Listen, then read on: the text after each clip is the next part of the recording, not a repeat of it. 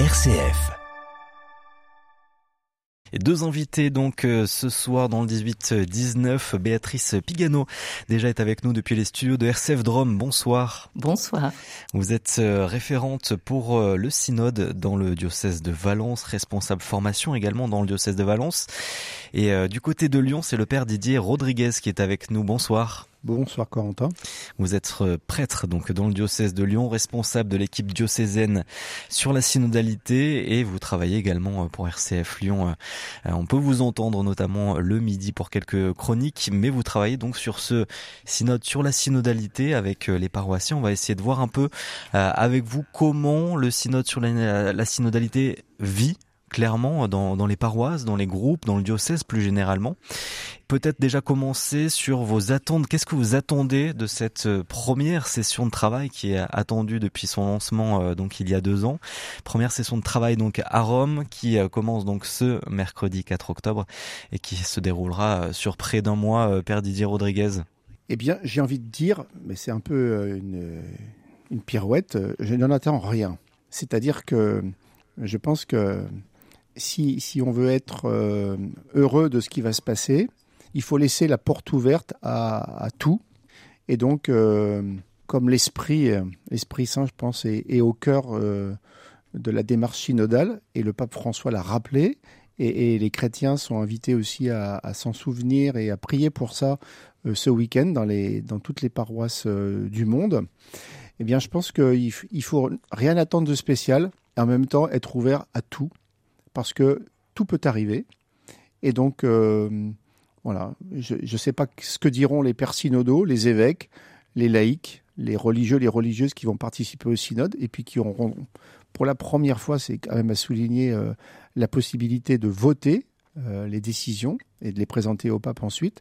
Bien, faut laisser les choses se passer, puis on accueillera ce qui aura été le fruit de leurs réflexions et de leurs prières. Béatrice Pigano, vous allez euh, suivre avec attention aussi tout ce qui euh, va se, se vivre au sein de cette première session de travail Oui, tout à fait.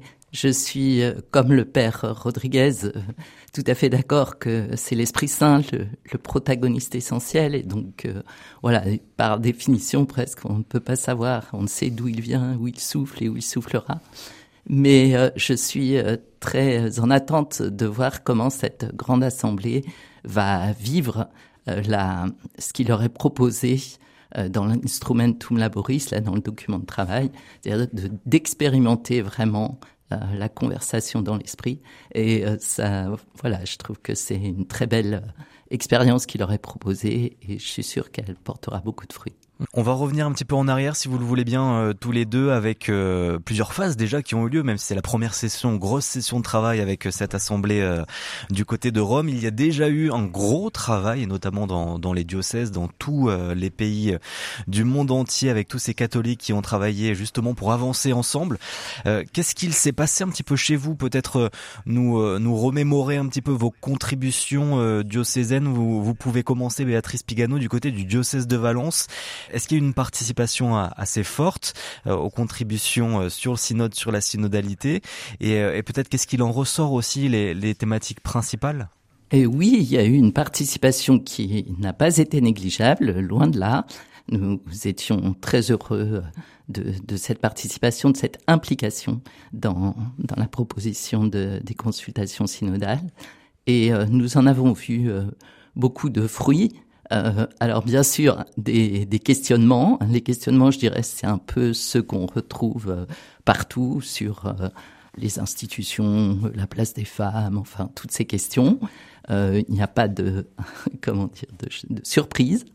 Mais moi, ce qui m'a surpris et ce qui a surpris notre équipe, c'est davantage que l'expérience même de vivre cette démarche synodale en, en petit groupe a surpris les participants. C'est-à-dire que euh, ils se sont dit, ben voilà, on a pu parler ensemble de choses qui nous tiennent à cœur dans l'Église, et eh bien de façon sereine, on a pu vraiment s'écouter, on a pu vraiment marcher ensemble, quoi, en quelque sorte. Hmm. Et ça, c'est un, des plus beaux fruits. Père Didier Rodriguez, euh, vous avez hérité un petit peu de tout ce travail et de tous ces fruits qui, qui ont été construits ici euh, dans, dans, le diocèse de Lyon, mais vous avez pu euh, voir un petit peu la, la participation qui n'était pas aussi grande que ce qu'on pouvait penser. Alors, bien entendu, on peut toujours euh, souhaiter que le plus de gens possible participent à ce genre de démarche, mais quand même, ça n'est pas rien. Alors, je ne sais pas combien de personnes exactement ont participé à Valence, mais dans le diocèse de Lyon, il y a près entre 7500 et 8000 personnes qui ont participé. Euh, ça a donné 750 euh, contributions qui ont été ensuite travaillées par l'équipe synodalité. Alors, une vingtaine de personnes qui ont lu bien lu et, ont essayé de résumer en, dans un document d'une dizaine de pages 1500 pages. Voilà, ça fait vraiment un gros volume. Mmh. Euh, que personnellement, je, n'ai pas encore eu le temps de, de regarder en détail, mais cette démarche-là, elle a déjà mobilisé beaucoup. Et alors, aujourd'hui, je pense que le défi, c'est de continuer à, faire en sorte que cette démarche, elle, euh, elle mobilise encore les personnes et que au-delà des 7500 personnes qui ont participé à la démarche au printemps 2022, eh bien, d'autres personnes les rejoignent et que notamment les, les plus jeunes générations qui ont été euh, absentes pour beaucoup, mais pas simplement dans le diocèse de Lyon et pas simplement en France, mais ça a été une, une réalité un peu partout dans le monde, eh bien que euh, toutes les générations s'emparent de cette démarche synodale vivre la synodalité, enfin marcher ensemble, construire ensemble, espérer ensemble, vivre ensemble, eh bien, euh, c'est pas euh, l'apanage ou euh, c'est pas réservé à quelques-uns, mais c'est pour tous. Béatrice Pigano, en tant que référente du synode, est-ce que justement des graines ont germé un petit peu depuis ce, travail synodal au sein de votre diocèse à, Valence? Des, des, petites graines, vous voulez dire des mises en pratique de de ce, que, ce qui avait commencé à être expérimenté par les groupes. Euh, oui, quelques-unes. Par exemple, la direction de l'enseignement catholique euh, a souhaité que ses adjointes pastorales en pastorale scolaire euh, voilà, expérimentent une façon de, de réfléchir ensemble qui soit synodale, quoi, expérimente ce qu'on appelle la conversation dans l'esprit. Donc on a pris deux jours pour pour pouvoir euh, le vivre, parce que finalement, ça ne s'apprend qu'en le vivant, qu'en l'expérimentant. On patachonne un peu au début, puis après, bon, petit à petit, on, on arrive mieux à, à, entrer dans la démarche et à, à en tirer vraiment le, le, construire ensemble, comme disait le père Rodriguez. Rodriguez, vous dites oui de la tête. Alors, du côté de Lyon, du côté de Lyon, eh bien, il y a eu euh, une rencontre euh, qui a, qui a suivi euh, la consultation. Et donc, ça s'est passé l'année dernière au mois d'octobre, le 9 octobre, à la cathédrale Saint-Jean-Baptiste. Et, et, donc là, l'archevêque de Lyon, monseigneur Olivier de Germay, a, a présenté un peu les, les, les mesures qui lui ont semblé être le fruit de, de, cette consultation et de cette synthèse diocésaine qui avait été préparée par, tous ces groupes et par l'équipe de synodalité. Je voudrais, euh, parmi les, huit propositions qui ont été faites, en, citer trois, euh, qui sont euh, déjà mises en œuvre ou qui sont appelées à se mettre en œuvre dans les, dans les prochaines semaines, dans les prochains mois. Par exemple, la prise en compte de l'avis de la communauté paroissiale pour la nomination des curés. Alors c'est un défi pour les responsables qui sont chargés des nominations des prêtres parce que c'est souvent un casse-tête pour arriver à faire les nominations. Mais voilà, désormais c'est acquis, c'est acté que euh, quand un prêtre doit changer de, de, mission et notamment pour ceux qui sont les curés des paroisses, eh bien on, on prenne l'avis de la communauté et dans la mesure du possible, on essaye de, de nommer quelqu'un qui, qui soit en, en harmonie, en en bonne, en bonne collaboration possible avec la communauté dans laquelle il va être nommé. Alors ça, c'est un des points. L'autre, c'est euh, la, reconstitution d'un conseil diocésain pastoral. Et donc, euh, je crois que dans, quelques semaines, euh, ce, cette commission diocésaine de pastoral, elle va se réunir pour la première fois. Alors, avec un petit nombre de personnes qui ont été appelées à faire partie de cette commission. Et l'évêque va leur demander de traiter un certain nombre de sujets qui sont venus aussi dans cette consultation diocésaine. Et je crois que le premier thème, c'est la question de l'unité l'unité dans nos communautés chrétiennes, c'est très important. Mmh. Et puis enfin, euh, une des choses qui est revenue mais très fort dans beaucoup de contributions, c'est le besoin de formation. Euh, si on veut prendre une responsabilité dans sa communauté chrétienne, si on veut, euh, j'allais dire, euh, le, faire de manière, de bonne manière, eh bien, on a besoin d'être formé. Et donc, ben pour ça, il faut avoir le désir de se former, il faut savoir où se former, il faut savoir se former pourquoi, et puis aussi se poser la question de se former pour, vivre quoi dans, sa communauté chrétienne, dans son église, dans son diocèse.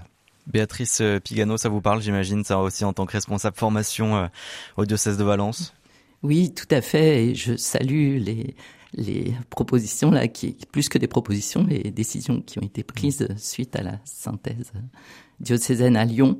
Je dois dire qu'avec le départ de notre évêque, euh, qui pourtant a toujours été un, un bon soutien pour mm pour cette démarche synodale, euh, bah, nous n'avons pas pu aller euh, jusque là. Mais c'est ce que j'allais vous demander justement euh, le, le, départ de monseigneur Pierre-Yves Michel, donc évêque de, de, Valence, un peu plus au nord. ça crée, ça a peut-être ralenti, ça a été un frein pour vous pour faire avancer un petit peu ce travail synodal? Disons que c'est un frein évident au niveau de tout ce qui est institutionnel, enfin des, des décisions comme celles que que le père Rodriguez a pu nous, nous exposer. Mais euh, ce n'est pas un frein pour, euh, à la base, je dirais, essayer d'insuffler ce style de vie, comme dit le pape synodal, cette manière de faire pour réfléchir ensemble et pour euh, décider des choses ensemble. Et donc, ben, comme nous ne pouvons pas, pour l'instant, sans évêque, vraiment décider de choses euh, institutionnelle, eh bien, nous avons mis l'accent sur tout ce qui peut être euh, formation à cette manière de faire. On évoque euh, d'autres freins aussi avec notre journaliste Johan Fraisse. Père Didier Rodriguez, bonsoir, merci d'être avec nous ce soir. Ma pastille, eh bien oui, s'intéresse évidemment à cette démarche, ce synode sur la synodalité, un temps d'écoute, de dialogue, de discernement que l'ensemble de l'Église entend mener.